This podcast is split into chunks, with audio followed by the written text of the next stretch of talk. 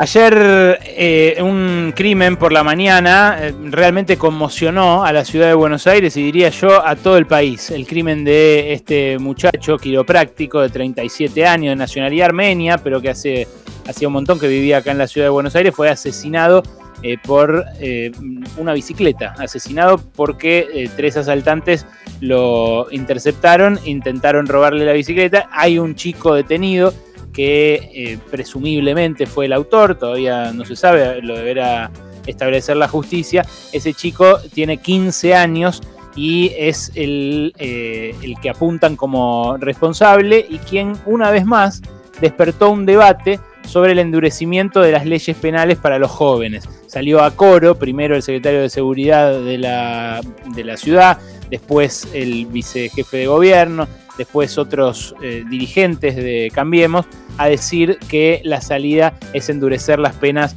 para los más jóvenes. Constanza Cetrini es integrante de una, una agrupación de víctimas que yo francamente no conocía, ayer la conocí por Nahuel, se llama Víctimas por la Paz, y la verdad que eh, su, su, historia es impresionante. Es la hermana de Julián Santiago Cetrini, eh, que fue asesinado de una puñalada en el corazón en Avellaneda para robarle un morral. Eh, es, eh, tenía 20 años el hermano de Constanza. ¿Cómo estás, Constanza? Alejandro Berkovich te saluda de Radio Hola, buenas tardes, ¿cómo están? Un gusto. Bien, estamos bien dentro de todo. primero lo siento por tu pérdida y, y, bueno, me, me, imagino que debe ser una situación similar a la que, a la que atraviesan otros en esta agrupación, pero, pero contame por qué te agrupaste y, con qué objetivo en esto que se llama Víctimas por la Paz. Buenísimo. Bueno, en primer lugar, como bien decís, este, la pérdida dolorosa de un familiar que, me imagino está, atravesando esta familia que perdió a esta persona y, a tantas familias en nuestra sociedad, eh, bueno, realmente es algo que, que, nos deja en un lugar difícil. Eh, la verdad es que llegué a Víctimas por la Paz porque un amigo en ese... En ese Uy, a ver, la perdimos a Constanza, ¿está ahí todavía? ¿Se cortó?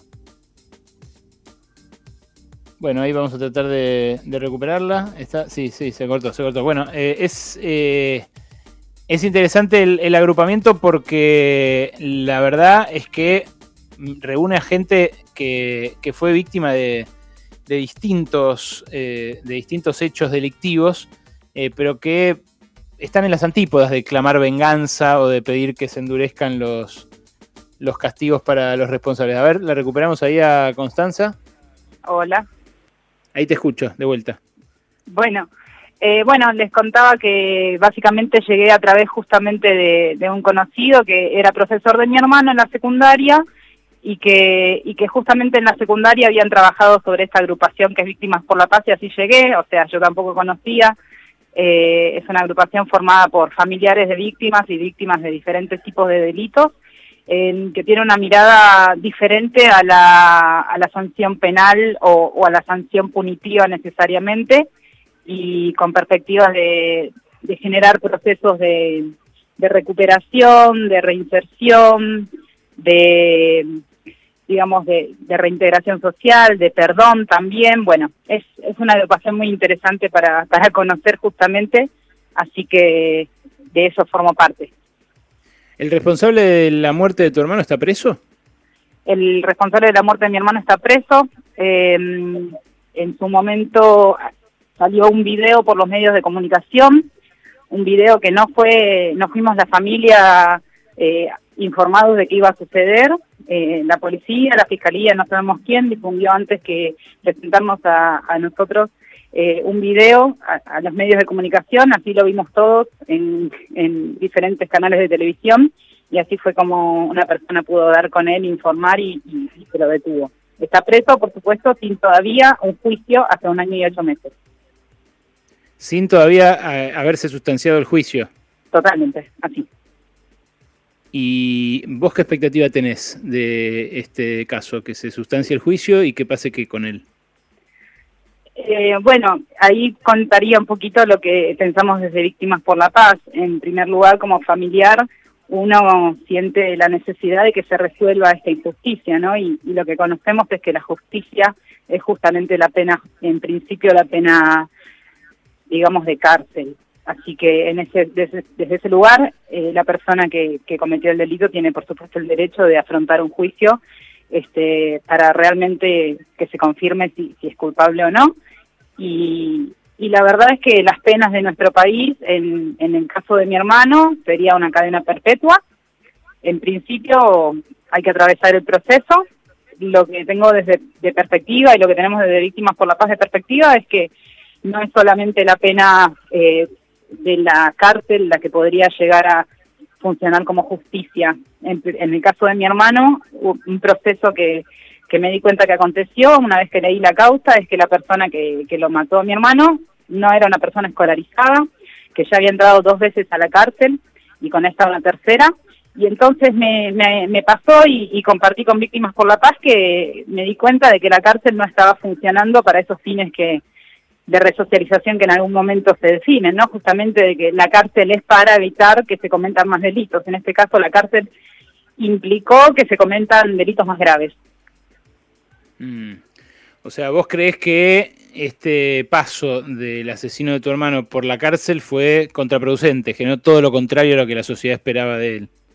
En este caso sí, y, también es, es común que así suceda. Es verdad que la reinserción no, no termina siendo la, la digamos, lo, más común. Es muy común que las personas que atraviesan un proceso de cárcel se reinserten también que las personas que están en las cárceles sean realmente las personas de más bajos recursos económicos y también que han tenido una escolaridad muchísimo más, este, digamos, interrumpida que el resto de las personas. Y, por lo menos en este caso lo pude comprobar, lo pude comprobar viendo la causa y conociendo que la persona que está presa por la muerte de mi hermano pasó por las manos del Estado de diferentes maneras y el Estado, por lo menos, el Estado, las instituciones, la sociedad, no hicieron nada para que eso se evite. Qué interesante, Constanza, que lo veas así. Eh, ¿qué, qué, discutís cuando hablas con otras víctimas de, delitos que, también fueron asesinados o que, o bueno, en general con otras agrupaciones de, gente que por ahí no piensa esto, que por ahí no piensa esto mismo, o, alguien te lo, te lo ha discutido, te ha dicho cómo no, ¿Cómo no querés que, sea más dura la, pena o cómo no estás a favor de, castigos más, más severos? Em, lo que sí ocurre comúnmente poner en las redes sociales es esto de cuando te pase vas a ver. bueno, en mi caso no no fue así, no no vi, no no vi la luz de saber que la pena o que las sanciones punitivas o que el endurecimiento de la pena sea la solución al incremento de los delitos. Eh, la mirada es diferente, eh, comúnmente se pide un endurecimiento de las penas o una baja de la imputabilidad, eh, perdón, de la punibilidad, y lo que desde Víctimas por la Paz creemos es que se tienen que dar procesos de reinserción social para las personas que están en, en digamos, en diferentes condiciones penales y también que hay, por supuesto, toda una cuestión social que es de base.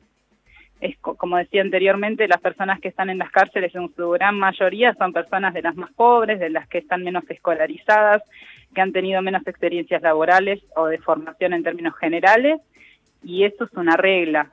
Eh, agarrar, por decir, el, eh, eh, utilizar comillas, el problema una vez que se está en la cárcel, ya es una llegada tarde. ¿Qué hacemos como sociedad para que esas desigualdades de base, nada, no se repliquen de esta forma tan dolorosa? En principio discutimos sobre esta idea de la punibilidad como la única respuesta.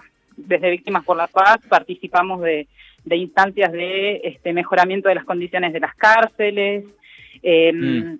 de procesos de, de, reintegración social con liberadas y liberados, somos militantes de diferentes tipos de, de, espacios más bien de base. Tenemos un compañero, por ejemplo, en La Plata, que también salió hace poco en los medios de comunicación por haber hecho una invitación a los pibes que están armados en la zona a que se formen a, cambio de devolver el arma, digamos, de, dejar el arma mm. y poder tener una capacitación.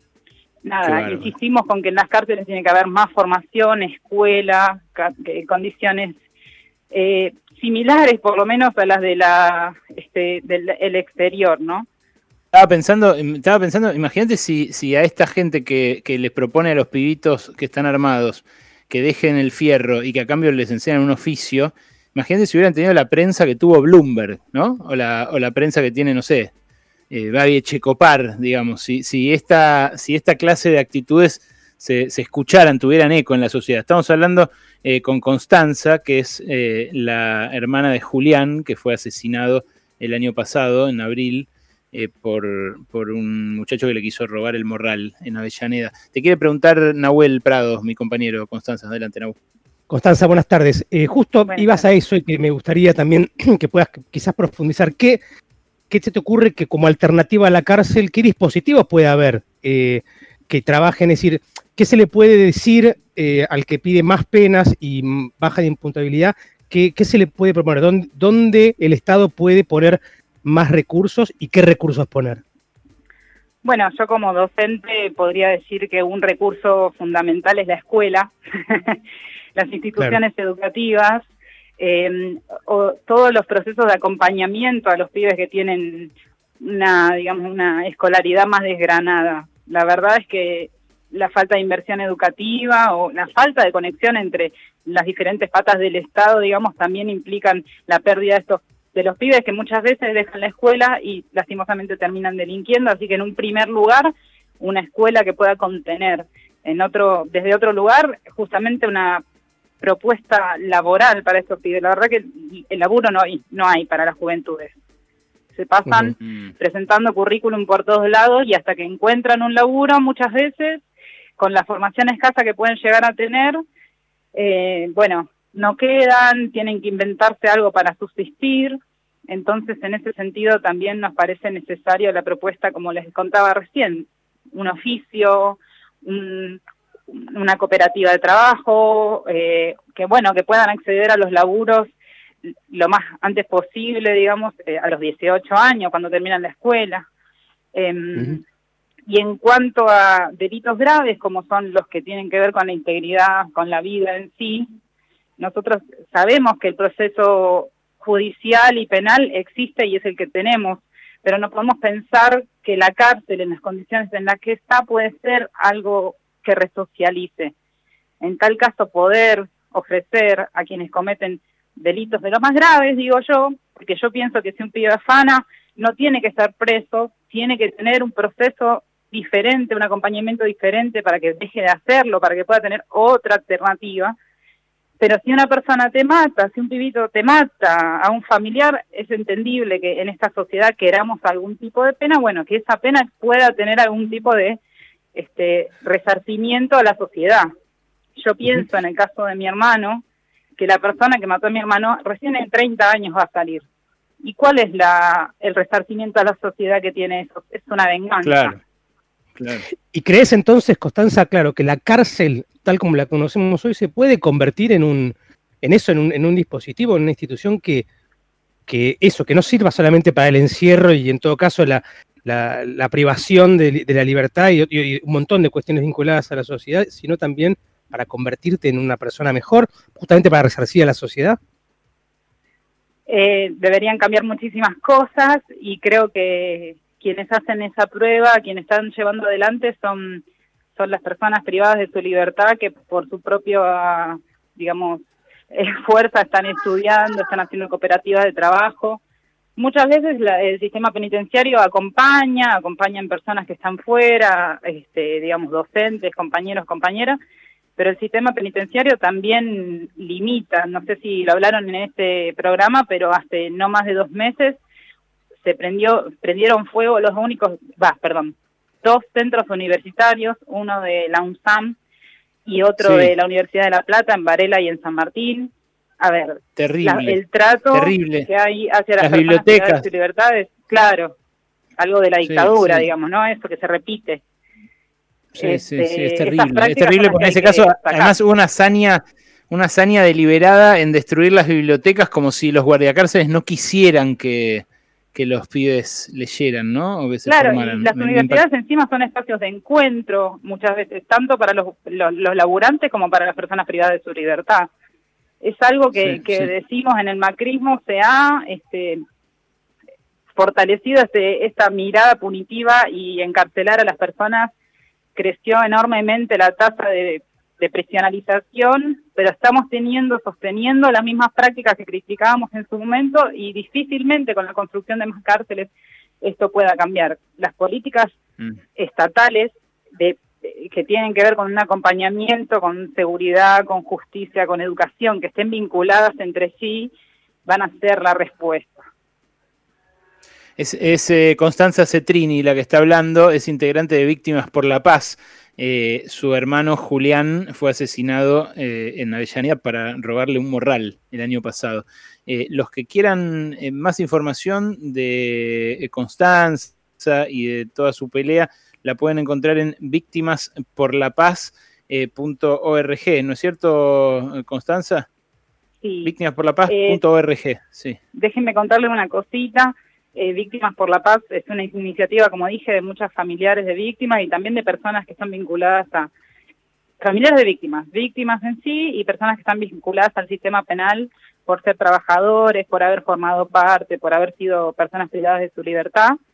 Y en un primer momento fue una iniciativa de Mario Juliano, que es un juez penal que lastimosamente lo perdimos, falleció hace poquito tiempo, pero este, bueno, fue una iniciativa, una propuesta de él, o sea que el sistema penal también puede formar parte de estos procesos de cambio, ¿no? No es algo que cae de la nada, sino que algo que se propone de conjunto. Me parece que, que está bueno rescatarlo porque fue una pérdida grande que también tuvimos, pero queremos seguir adelante. Constanza, te mando un beso y gracias por este rato. ¿eh? Gracias a ustedes. Hasta luego. Constanza Cetrini, como les dije, integrante de Víctimas por la Paz. Es cierto, hay, hay veces que, en las redes sociales a uno le dicen, ya vas a ver cuando te pase, eh, ya vas a ver que ahí vas a pedir penas más duras para los delincuentes. Bueno, a ella le pasó y ella no pide eso.